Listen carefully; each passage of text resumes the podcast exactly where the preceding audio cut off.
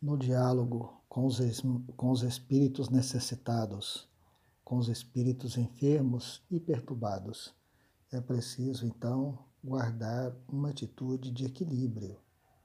No diálogo com os irmãos necessitados, é preciso evitar qualquer tipo de discussão, evitar críticas que possam prejudicar é, os, o, as pessoas possa prejudicar os irmãos necessitados, né? não desprezar ninguém no diálogo, não desprezar nenhum irmão necessitado que esteja ali manifestando, não fazer nenhum tipo de desafio, nenhum tipo de afronta para com os comunicantes, é, e muito menos impor qualquer coisa para qualquer deles.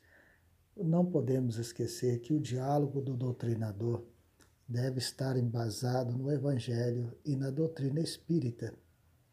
Daí nós vemos o nome que lhe é dado, doutrinador.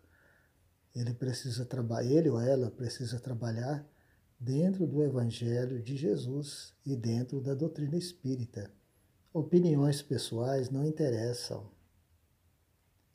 É, opiniões pessoais não, não tem importância. Isso aí é a doutrina da pessoa, é o ponto de vista da pessoa.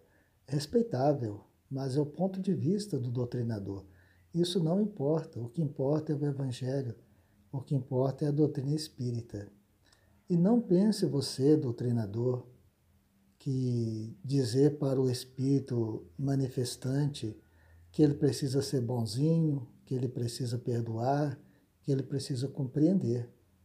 E esses espíritos já ouviram isso milhares de vezes, tanto de doutrinadores, outros, quanto de amigos e companheiros. É preciso fazê-lo perceber a perda de tempo que está acontecendo na vingança, a perda de oportunidades da convivência com pessoas a quem ama e que o amam também, perdendo esse tempo precioso numa vingança, numa perseguição que somente lhe aumentará a dor, somente lhe aumentará o sofrimento. Este é o caminho correto.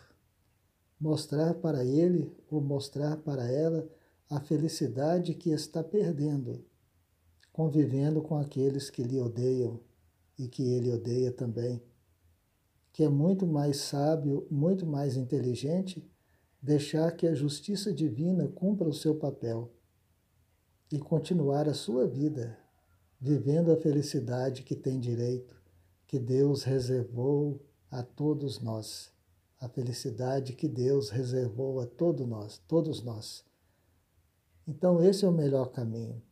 Falar com ele que ele tem que ser bonzinho, que ele tem que perdoar, que ele tem que amar o próximo, isso não funciona. Né? Então, e o dirigente ali, ou o doutrinador, precisa ainda ter em mente que o tempo passa. Uma hora de, de, de parte prática na mesa mediúnica voa rapidamente e precisa entender que existem outros irmãos necessitados que também precisam de dialogar. Então, aquele lenga-lenga interminável, aquela conversa sem rumo, aquela conversa sem objetivo, aquilo é plenamente dispensável. Então, o doutrinador precisa ser treinado e vai treinar no dia a dia, sendo objetivo na sua fala junto das pessoas, não tomando tempo dos outros, não desprezando nem mesmo o seu próprio tempo abrir a sua boca no momento certo, na hora certa, dizendo as palavras certas, com o endereço certo, para evitar julgar palavras fora. Porque aquele que não faz isso no dia a dia, na mesa mediúnica também não vai conseguir fazer. Então, o doutrinador precisa se preparar no dia a dia para ser um bom doutrinador, para ser um bom orientador espiritual. Ficar ali escavando a vida alheia, ficar tecendo comentários é, sem rumo certo, sem objetivo certo, é perder o seu tempo e o tempo da pessoa que está ouvindo. Então, aproveite o tempo. O tempo na mesa mediúnica é muito caro, muito caro. É o tempo dos benfeitores espirituais, é o tempo de todas as pessoas que estão em volta da mesa. Então, tem que ter o objetivo de não magoar a ninguém e nem mesmo de alongar-se demasiadamente no diálogo com os irmãos necessitados. A palavra certa, no momento certo, tem o dom de aliviar, de confortar, de esclarecer e apontar caminhos. Apontar caminhos.